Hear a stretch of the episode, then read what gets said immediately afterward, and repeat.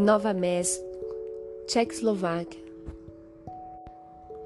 Nas montanhas ondulantes no meio do território da antiga Tchecoslováquia, numa província chamada Morávia, ficava a cidade de Nove Mesto.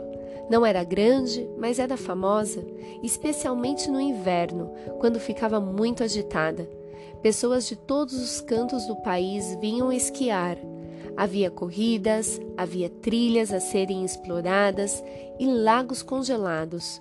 No verão, as pessoas nadavam, pescavam, passeavam de barco e acampavam. Nove Mesto era o lar de quatro mil pessoas. No passado, a cidade também era conhecida pela fabricação de vidro.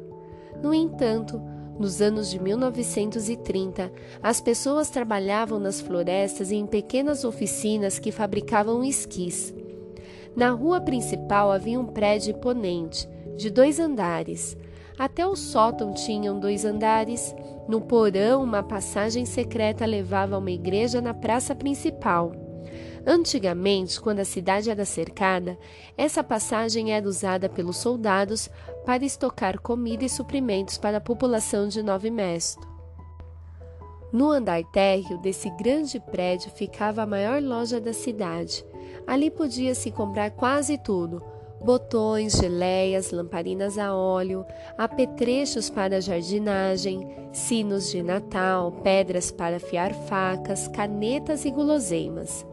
No segundo andar vivia a família de Hannah, o pai, a mãe e o seu irmão mais velho, George. Papai trabalhava seis dias por semana na loja. Ele era um atleta, conhecido por todos em Nove Mesto, por sua paixão por futebol, esqui e ginástica. Também era ator amador, com uma voz tão potente que podia ser ouvida do outro lado do campo de futebol. Por causa de sua voz, ele era quem comandava as corridas de esqui com o megafone, para que todos ouvissem quem estava ganhando. Também era bombeiro voluntário que, juntamente com outros homens e mulheres da cidade, dirigia o carro de bombeiros para atender às emergências. A família de Hannah costumava abrir a casa para artistas de todos os tipos músico, pintores, poetas, escultores e atores. Quando estes ficavam com fome, sempre havia um prato quentinho, preparado por Bosca, a empregada e cozinheira da família. E os talentos artísticos sempre encontravam uma plateia ansiosa que incluía duas crianças arteiras, Hannah e George. Às vezes, George tocava violino, Hannah adorava mostrar suas habilidades ao piano para qualquer um que quisesse ouvir. No meio da sala de estar havia uma vitrola à manivela. Hannah sempre tocava sua canção favorita. Eu tenho nove canários. Vez após vez. Mamãe era uma anfitriã calorosa e generosa com um ótimo senso de humor e uma risada que mais parecia um grito, de tão alta. Ela também trabalhava seis dias por semana na loja e as pessoas com frequência entravam no estabelecimento apenas para ouvir as suas piadas e rir de suas brincadeiras. Mamãe tinha um cuidado especial com os pobres de Nove Mesto, que viviam na periferia da cidade uma vez por semana, preparava uma trouxa com roupas e comidas e Hannah distribuía aos carentes.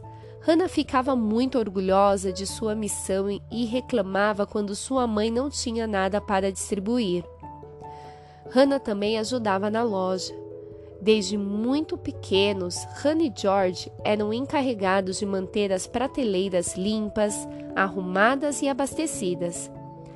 Também aprenderam a fatiar fermento fresco, a decorar o pão doce com calda de açúcar, a pesar temperos e condimentos e a enrolar cones de papel para servir de saquinhos para os doces. De vez em quando, mamãe notava que alguns desses cones cheios de doce tinham desaparecido. Hannah nunca dedurou George e ele também nunca dedurou Hannah. Sempre havia alguns gatos pela loja, que trabalhavam em período integral como caçadores de ratos, mas, uma vez, numa ocasião especial, mamãe e papai compraram fofos gatos angorás, brancos de presente para as crianças. Eles chegaram pelo correio, numa caixa com buracos para respirar. No começo, Silvia, a cadela bolshoi da família, farejou o ar, suspeitando de algo.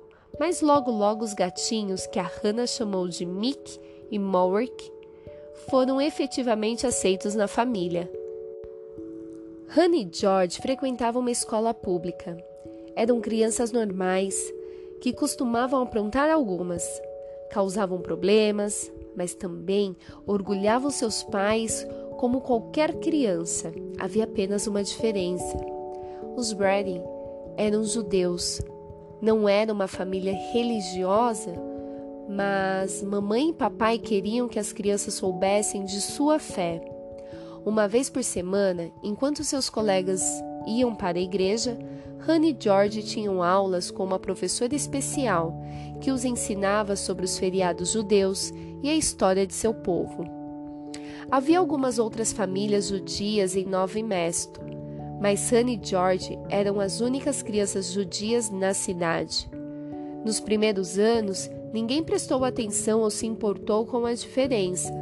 Todavia, pouco tempo depois, o fato de serem judeus seria considerado o fator mais importante para aquela família.